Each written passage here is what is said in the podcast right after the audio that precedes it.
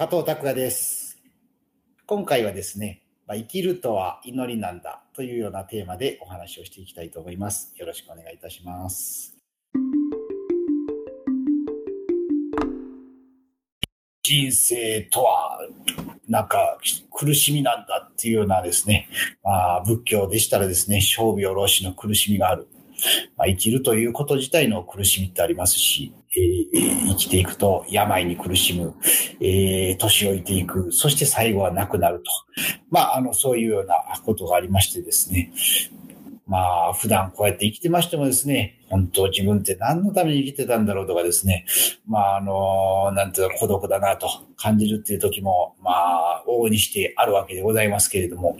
最近ね、そういう中でね、ちょっとふとね、あの、思ったことがあるんですよね。それがまあ、ちょっと先ほど言ったような、生きるっていうのは祈りなんだな、っていうふうに思ったんですけれども、まあ、いきなりそう言われても何のことか全く、あの、話がちょっと飛びすぎて、脈絡がなさすぎて、ちょっとね、あの、わからないと思うんで、順を追ってお話ししていきたいと思います。私って何だろうっていうふうに思うわけですけれども、これはまあ、いつも言うことなんですけれども、なんか私っていうのは、えっ、と、実はね、私はこう、今肉体がある、これだけが私であると。で、この私がなんかこう、世の中で受け入れられないとか、もしくはなんでこう生きてるんだろうとかって悩むわけなんですけれども、でもでも、よくよく考えてみるとですね、なんか、それだけが私なんだろうかというと、そういうわけでもないと。まあ、例えばの話ですけれども、こう、ご飯を食べると。ご飯を食べると、食べたものが私になると。で、えそこから排泄すると、それは私ではなくなると。当たり前ですね。で、呼吸をすると、息を吸ったこの空気が私になると。で、二酸化炭素を吐き出して、これは私ではなくなると。まあ、そういうわけで、あの、結局ですね、こう、なんて言いますかね、この自分というものは全てこう、周りとのつながりによって生きていると。まあ、これはね、あの、いつもよくする話でもあるわけなんですけれども、もっとね、大きくちょっとね、神様、仏様してるという感じで言うと、よく、なんていうんですかね、まあ今でも言うと思うんです。一つこう地球が一つの生命体であれば、みたいな例え話っていうのはよくあると思うんですよ。一つの命であればっていうことですよね。まあこれだと分かりやすいなと思うんですけれども、考えてみれば地球ができてから今現在まで、その地球の中にあるものってね、土とか、なんかあの金属とか様々なものありますけど、これを構成してるなんか原子とか分子とかっていうのって全然変わってないわけじゃないですか。まあ、ものが別に増えもしてないし、減りもしてないと。なんか質量保存の法則っていうのがありますからね。だからこうずっと変わらずにあると。変わらずにあるように見えるけれども、まあ、実際変わらずにあるんですけれども、でも、そこの中にあるものはこうどんどんどんどん変化してますよね。あの例えばその、なんかこう、微生物が、地球できてしばらく微生物ができて、そこからなんか植物ができて、なんか恐竜が誕生したりとかですね、恐竜がまた絶滅してなったりするとですね、あの、哺乳類が発展してですね、あの、人間ができてとかですね、まあそういうような形で、こう、どんどんどんどんこう変化している。あの、まあ、いろんな人が生まれてはなくなり、生まれてはなくなりし、さらにそういう人が集まって、例えば国を作ったりとか、争ったりとか、いろんなものを発見したりとか、様々なことをしている。なんか、こういったことっていうのがですね、まあ人間、あの、あ人間だけじゃないですけど、変化というものがあるように見えると。だから、一方で言うと、なんかこう、何一つ変わらないと。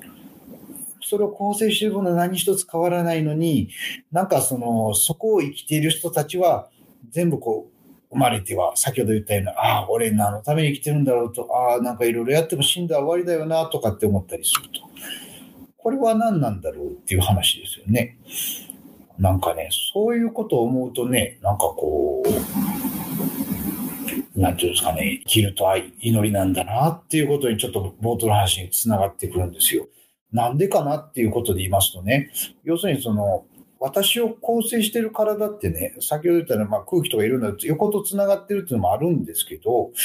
そういうことで言うとね、過去にその様々な恐竜とか植物とか、なんかこうミトコンドリアみたいなのとか、まあ昆虫もそうですし、さらに昔の人間とか、様々なこう、今まで生きてきた何百何千億何何兆、もうものすごい命があって、そういうものを構成しているものっと私を作ってるものって実はこう変わらないですよね。同じものでできていると。だから、そういうことで言うと、実はその過去にあった全ての歴史ですよね。この、まあ仏教的には無視以来って言うんですけど、まあ無限の過去から来る全てのものが実は私の体にあるよねっていうふうに感じるんですよね。なんかそれってよくお墓参り行った時にもよく感じるんですけど、ああ、なんかすごいこう、宇宙の始まりから今までこう途切れることなく繋がっているんだよなと。永遠の中にあるよなっていうことですよね。だからその永遠の昔からあるなんか全てのものが自分を構成しているものだとすると、なんかこう自分の今生きているこう命っていうのは、なんか過去の全てのこう存在のなんかこう思いとか願いとか、それがこう、なんていうのか詰まってるようなっていうふうに感じるんですよ。だからそれがね、なんか今言うてたところの、なんか生きるっていうのは祈りなんだっていうことなんですよね。結局過去の歴史、様々なこう生き物があって、人間が生きてたり、動物がいたり、植物が生きてたり、でも全ての存在があると。でもそれを構成しているものと、今私はポッとこう生きている命っていうのは同じものでできてるわけですよね。ただ変化があってと。だから、海があってですね、海は何も変わらないと。で、そこから波立っている様々な波がザバーンと起こっては消え、起こっては消え、というように様々な命が誕生してはまた元に戻りっていうことで、私もそういった波の一つみたいなもんなんですけど、でもその波を構成しているものっていうのは過去の歴史全てを含んでるんだなっていうことなんですよ。いや、これすごいと思いません。僕はすごいと思うんですけど、なんか、そう思うとですね、本当に、ああ、自分の命っていうのは、何回も言いますけれども、ああ、生きるっていうのは、あ祈りなんだなと。祈りっていうのは私の思いっていうこともありますけれども、なんか過去からの全ての祈り、全ての思いっていうのがあ自分の中にあるっていうことですよね。